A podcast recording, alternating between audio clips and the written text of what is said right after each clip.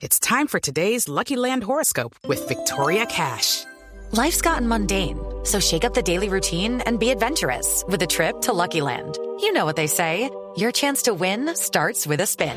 So go to LuckyLandSlots.com to play over 100 social casino-style games for free for your chance to redeem some serious prizes. Get lucky today at LuckyLandSlots.com.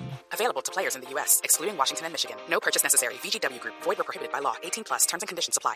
Al menos tres meses se aplazará la decisión de la Corte Interamericana de Derechos Humanos sobre la responsabilidad del Estado colombiano en la retoma del Palacio de Justicia. Lexi Garay.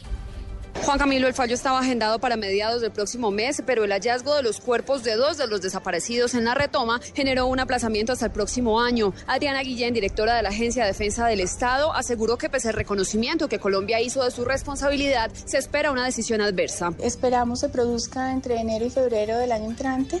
No tenemos idea de qué pueda pasar. El Estado reconoció la responsabilidad por acción y por omisión en los casos en que era pertinente. Obviamente los jueces de la Corte Interamericana tendrán que valorar las pruebas eh, y hacer su, su decisión. Probablemente pues es un fallo donde Colombia mm, lo van a condenar. Guillén afirmó que confía en que el fallo, aunque adverso, reconozca la posición de respeto y respaldo a las víctimas que ha asumido Colombia durante el proceso. Lexi Garay Álvarez, Blue Radio.